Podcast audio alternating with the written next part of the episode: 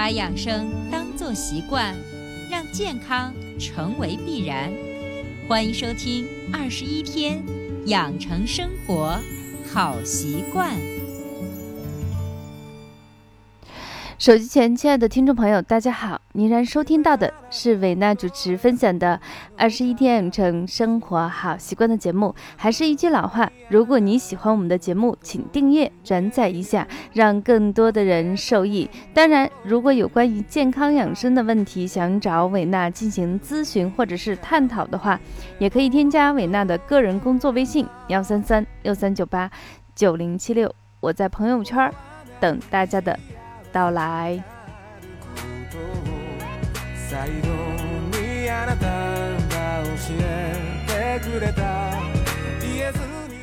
古诗里头有一句是这样说的：“残云收夏暑，新雨待秋兰。”夏天的暴雨之后呢，天气开始逐渐的凉爽起来。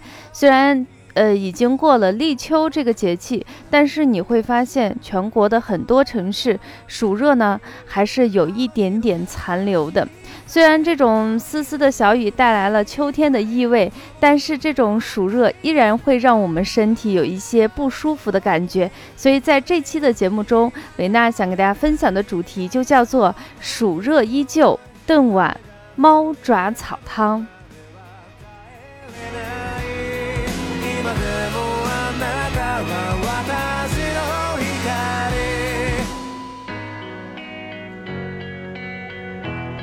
那么这个节气跟我们正儿八经的，就是天气非常炎热的那段时间的这种去暑热，我觉得还是有一定的区别。因为这段时间你会发现，特别是在北方城市，中午的天气还是挺暑热，早晚呢已经有一点点的凉意。所以在这个节气里头，我们去暑热，去是一定要去的，但是不能太狠，毕竟已经立了这个秋天的立秋节气已经过去。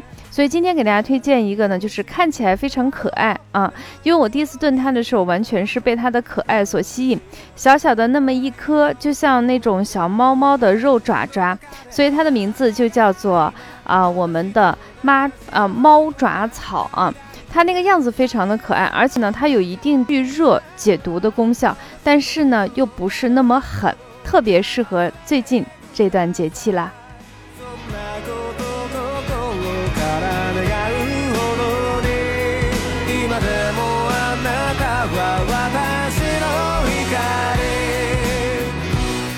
还是老规矩，我们首先看看从中医的角度，从营养成分的角度，这个猫爪草到底有什么样的功效？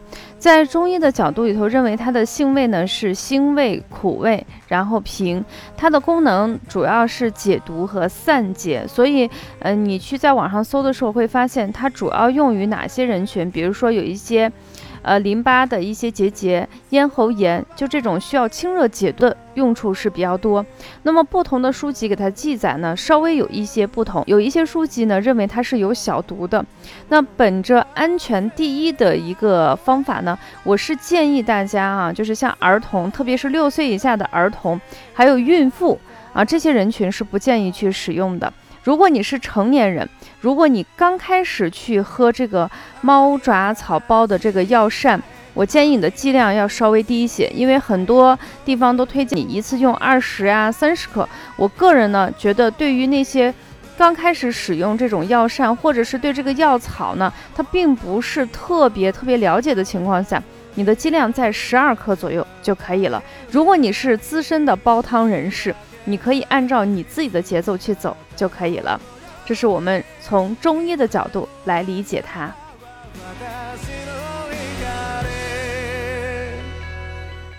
那么，因为它的这种解毒散结的功能，我个人在使用的时候主要是用来护嗓，因为大家都知道我的职业呢。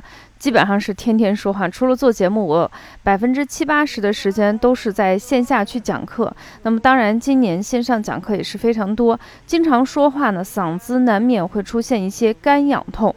那么我们在节目中给大家分享了很多护嗓的一些方法。那为什么还要介绍它？因为我觉得所有好的东西，你使用一段时间以后，它难免会。不管是中药还是西药，它难免在你的身体就形成了一定的免疫性，就是好像不是那么好使的。所以我们就要不断的去挖掘那些对我们身体有帮助，然后呢，给我们所有的听友进行提供，大家可以根据自己的喜好进行选择就可以啦。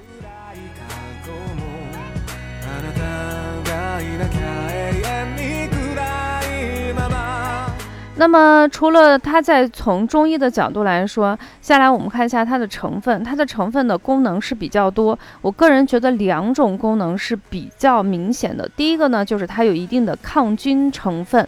那么这种抗菌成分可以提高人体淋巴细胞的活性，对人体自身的抗菌能力有一定的提高。在秋天的时候，也是我们呼吸系统容易出现的一个季节。那么你煲这一款药膳去喝，或者是你把它当做甜水。去煲成汤去喝，我觉得对于呼吸系统它还是不错的。第二个呢，它有一定的抗癌功效，呃，它里头含有大量的多糖和一些抗癌的成分，能够防止细胞的一定癌变的作用。所以对于一些啊，就是特别是一些。呃，淋巴系统呀、咽喉系统，呃，出现了一些问题的人，我觉得作为一个日常的保健或者是术后的一个调养，我觉得效果还是不错的。那么介绍完我们猫爪草的一些功效，再来我们就看看今天我给大家推荐的适合于南方人和北方人一起食用的，你可以在这个的基础上，根据自己的情况适当的加减就可以啦。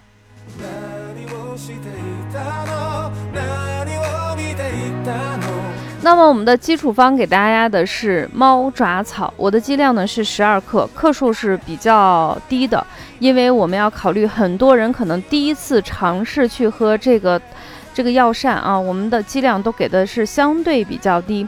那么瘦肉呢是二百克左右就可以，根据你自己的情况，喜欢吃肉的你可以适当的多加一些生姜呢，两到三片就可以了。如果你喜欢喝甜的，你可以给里头加点无花果。那我自己呢，不太喜欢喝甜的，我一般不加无花果。那么具体操作的方法其实是很简单，因为我们的原材料只有这些。首先，第一个瘦肉，有一些呢人他是直接把它水飞以后，直接就去煲汤了。那我个人的习惯，我会把这个瘦肉切成那种比较厚的那种片儿状。然后呢，水飞以后待用。妈那个猫爪草呢，就是因为它像那个就是小猫的肉肉爪子，所以难免会有一些沟沟缝缝的地方。那我自己是用那种干净的小牙刷给它进行反复清洗就可以了。把所有的食材清洗干净，然后切片备用。把它放在我们的砂锅里头，加上适当的水。这个适当的水怎么理解呢？其实这个汤呢，其实比较清淡。你喜欢喝汤，喜欢淡一点，你就多加点水；你喜欢浓一点，然后人数少的话，你可以少加点水啊。所以我自己家里的砂锅大概就是三人份的。那我就按照三人份的去加，煲多长时间呢？一般就是一点五个小时到两个小时。一般所有的肉食材料，我们不建议大家用很长的时间去煲煮，因为你肉里头的一些啊营养元素，因为长时间的煲煮，它会分解掉。所以一般推荐的时间就是一点五到两个小时，然后就可以出锅了。这是一款特别适合于。啊，夏天刚刚到来，或者是夏天慢慢散去这个时节，天气有一些炎热，有一些暑热，但又不是那么猛烈的时候，它是一个家庭非常好的一个去暑热的好汤水。你可以根据在这个的基础上，根据你的喜好自由的 DIY 啊，比如说南方。湿气比较重，我可以加点土茯苓，加点茯苓就可以。如果我们是北方人，我们可能会加一些大枣或薏米都行，根据自己的情况进行选择就可以了。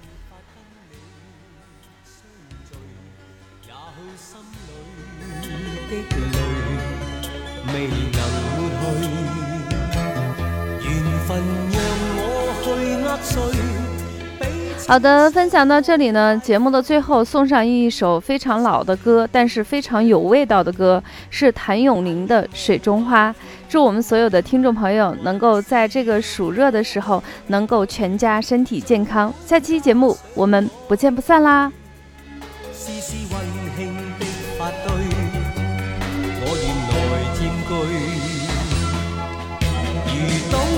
水中的鲜花，只可看未能摘去。如飘于风中的花香，虚虚渺渺，淡然逝去。然而让我见着你，不想多次去躲避。风风雨雨我都不畏惧，但求共醉。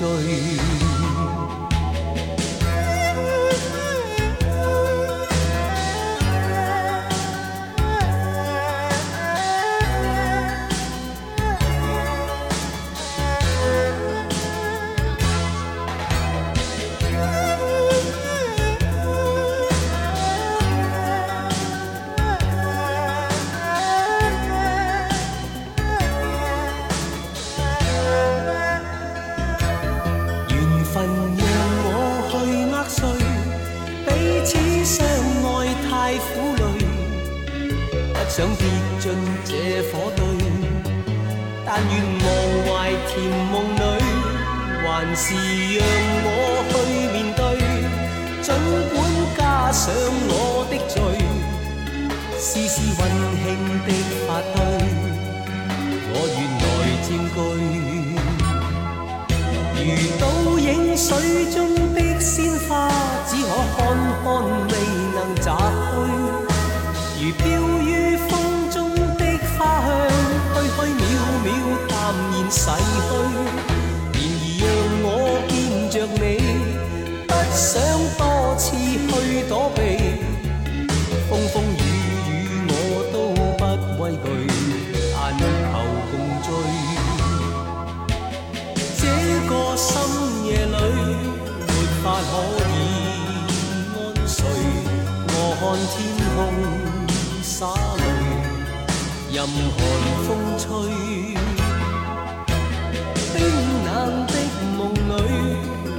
跟你